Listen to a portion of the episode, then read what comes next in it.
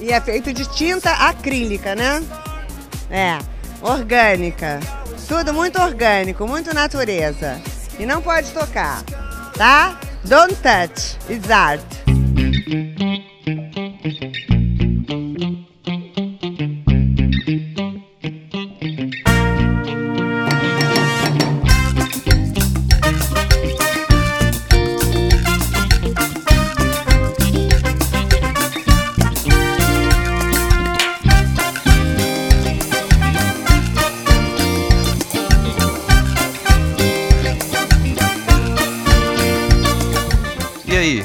Gente perdida. Eu sou Rodrigo Hipólito e nós estamos no Não Pode Tocar. Mais ou menos isso. É que nós estamos de férias e devemos voltar com a nossa terceira temporada somente depois do carnaval. Enquanto isso, nós vamos lançar alguns episódios extras, não planejados, menorzinhos, uns minisódios, como este que você começou a ouvir agora. Se você está aqui pela primeira vez, aproveita para ouvir as nossas temporadas anteriores. A gente tem o Pataquadas, que é o programa em que a Alana de Oliveira repercute as principais notícias do mundinho da arte, o Não Pode Chorar, em que nós refletimos sobre as desventuras da vida e pensamos em modos de lidar com elas, e o próprio Não Pode Tocar, com conversas, entrevistas e ensaios sobre teoria, história, crítica de arte e temas afins.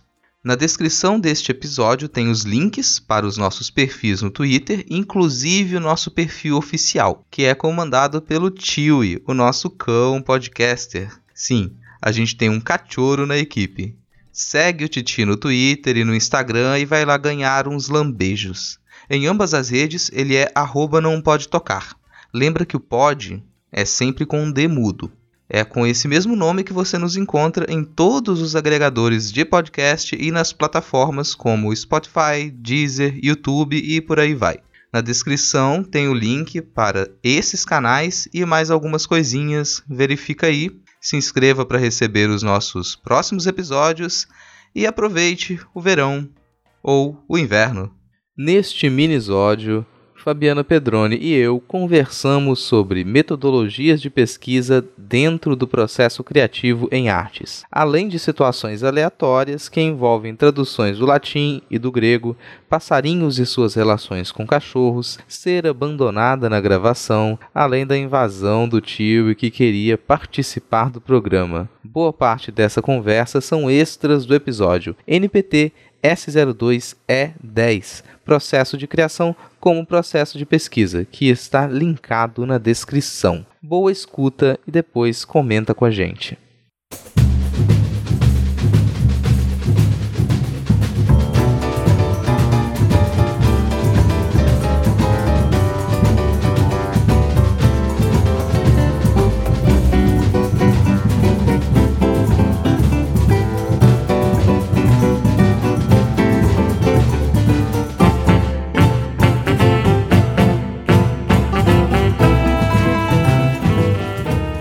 Só que o meu computador atualizou anteontem.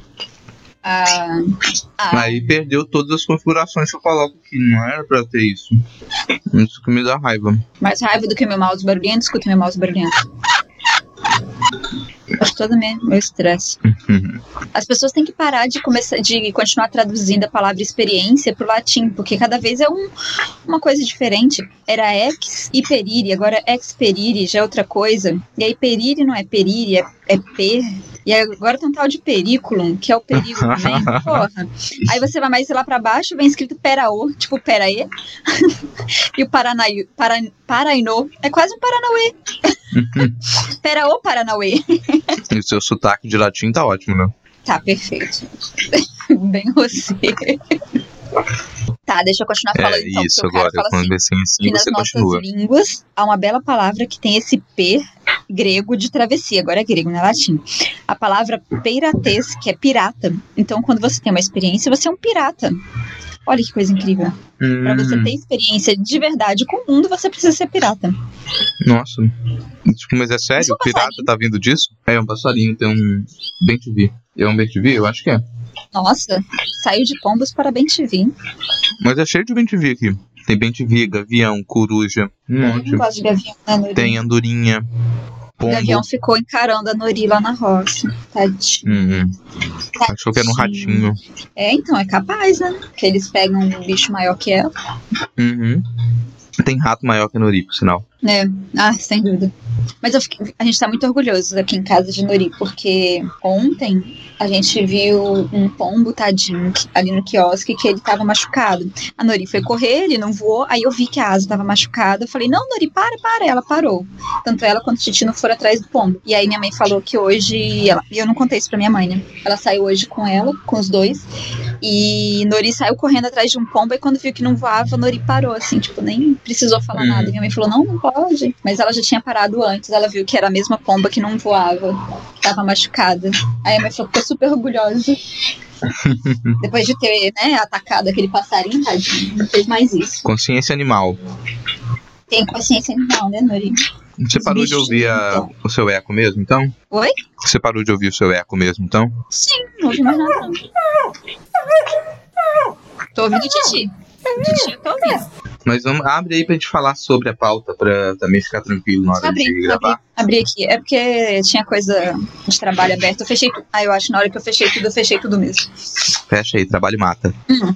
Mas aí o que eu tava falando é que depois que fizer essa apresentação, puxar a introdução, né? A introdução eu coloquei mais esses tópicos aqui pra fazer aquela coisa básica, assim, falar, ah, tudo bem, a gente vai falar de processo criativo. Comentar que processos criativos são muito variados, que a gente não tá estabelecendo regras, assim, principalmente pra quem é de fora da, da área de artes, né? O que a gente vai falar aqui não é o, o modus operandi generalizado, assim, é mais uma maneira como a gente percebe as coisas. E pra entender melhor isso, fazer aquela contextualização histórico básica, né? É, de que os artistas eles começaram a escrever sobre o próprio trabalho de modo mais comum, mais recentemente, assim, bem dentro da arte contemporânea mesmo. Então de lá pra cá, da década de 50, 60 pra cá, as coisas se tornaram mais variadas. A artista costuma escrever, até porque costuma ter formação acadêmica também, né? E mesmo quem não tem, costuma falar sobre o próprio trabalho, isso se tornou uma parte importante. Mas aí, e- mas a gente comentar que ainda existe uma separação muito doida entre teoria e prática, a ponto de você ter que ter linhas de pesquisa diferentes. E aparentemente quem vai falar sobre poética não Uhum. pode falar sobre teoria da arte, não pode falar sobre história da arte. Enfim, aqui isso existe dentro da academia, existe talvez para as pessoas de uma maneira mais generalizada quando pensam que ah, o artista ele tá ali para fazer o trabalho, quem vai falar sobre o trabalho dele são outras pessoas, não escrever sobre o trabalho. E muito artista se comporta assim também, né? Acha que não precisa saber é, apresentar as próprias ideias ou que não tem que Sim, não precisa saber explicar como que faz as coisas.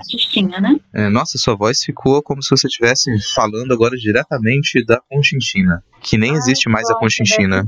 Eu devo ter mexido no microfone, então, peraí. Tinha mexido, mas Melhorou? voltou, voltou, voltou normal. Tá. É porque na hora que eu bati o microfone na cabeça do Titi, o microfone deve ter mexido. É a baba do Titi, mas tá. Desculpa, eu não tinha percebido. É, faz parte do processo criativo de podcast, entendeu? É assim. Não, eu tinha falado que isso reforça um pouco a, a síndrome de artistinha que a gente tem, né? Esse sério problema. E uma de- dessas partes que você tá falando, mas depois eu vou contar direito pra gente também já não atropelar e começar a gravar coisa que não é pra gravar ainda. Se você concorda de entrar pelo menos um pouco nessa parte, não necessariamente educacional, mas não deixa de ser, né, educacional e acadêmica, porque tem me irritado muito essa coisa de tudo, esse discurso, a diminuição de fronteiras, que a arte, e ela tem que ser arte e vida, e que a prática é teoria, blá, mas na hora que formaliza a coisa, o professor pergunta qual a metodologia, qual as coisas, e de um jeito tão cruel, às vezes, que deixa o aluno completamente perdido, sabe? Uhum. Como se. Ah, não, agora você esquece tudo que você estudou esses cinco anos e agora você vai começar a aprender outra coisa. Outra coisa que não faz parte de nada disso que você está estudando. Não faz parte de nada da sua vida, escrever é outra coisa. Sim. E isso é tão recorrente que já está sendo cansativo já. É que acontece das também na análise de projetos e tal. né? Acontece também na análise de Sim. projetos. O pessoal que analisa projeto banca normalmente são artistas, são pessoas da área, mas na hora de avaliar, ah, se o projeto não está escrito de uma maneira como se fosse um empreendimento comercial, muitas vezes não passa. assim. Exato. Exato. Então tá.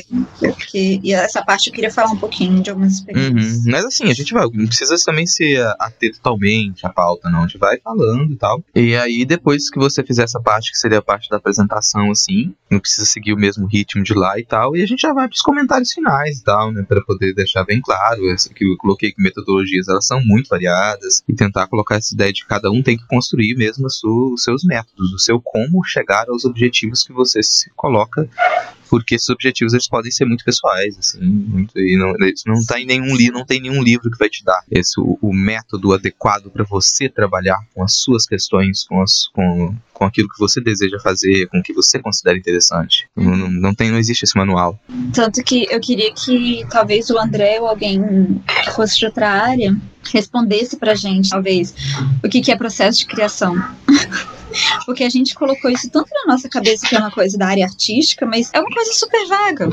Processo de criação. Porra, uhum. é processo para você criar alguma coisa. Isso era uma coisa que eu tinha curiosidade de saber, porque a gente nunca conversa sobre processo nem dentro da área artística direito, imagina com outras pessoas de outras áreas, né? Isso aí. A gente pode, de repente, depois, se quiser, incluir umas falas é, dele, da Alan, de outras pessoas. Dá pra incluir depois do episódio também, se tiver. Se não tiver. Vou parar pessoas na rua. Por favor, o que você pensa sobre o processo de criação? Ué? É, não, você não vai, porque isso dá trabalho. E é chato de fazer. Fala, Titi. Tô ouvindo, Titi. O microfone perto dele. Fala, Titi. ai, ai. Ele, deve... ele ficou com medo. É tá estranhando o microfone, Cachorro? Ele estranhou o microfone. Foi realmente isso. Hum. Você quer um microfone, Titi? É muita tecnologia nova pra você, né? Eu, depois eu te ensino a usar, tá bom? Então tá bom. Hum, mas fala, Rodrigo, desculpe. Aí a gente já vai ter, tipo, fazer essa apresentação rapidinho, vai pra introdução. Você já tá se apresentando? Você já ah. vai se apresentar? Fala, olá, podcast. Eu sou o Titi. É. Uhum. Você quer falar sobre o processo de criação também? Eu sei. Você tem criado. Eu não vou mais te interromper. É preconceito, né? Tá bom. É muito processo? Muito processo de criação. Ai, pai. Ai, meu pai. Oh. Tá muito falante, né? Eu sei. Ai, que desse de podcast, mas você não quer gravar? Você disse que ia gravar podcast comigo. Por que você desistiu? Mas é claro que eu vou deixar você falar no podcast. Eu sempre deixo. Eu não tenho que deixar, você tem poder para isso. Esse é o nosso cão podcast. Tem cadeira cativa. É assim. Depois a gente vai passear depois de gravar o podcast, tá bom? Então tá.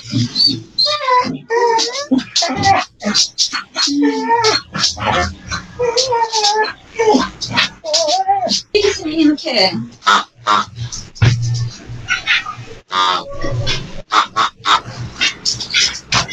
Pega o fato, pega o sim. Oh, God.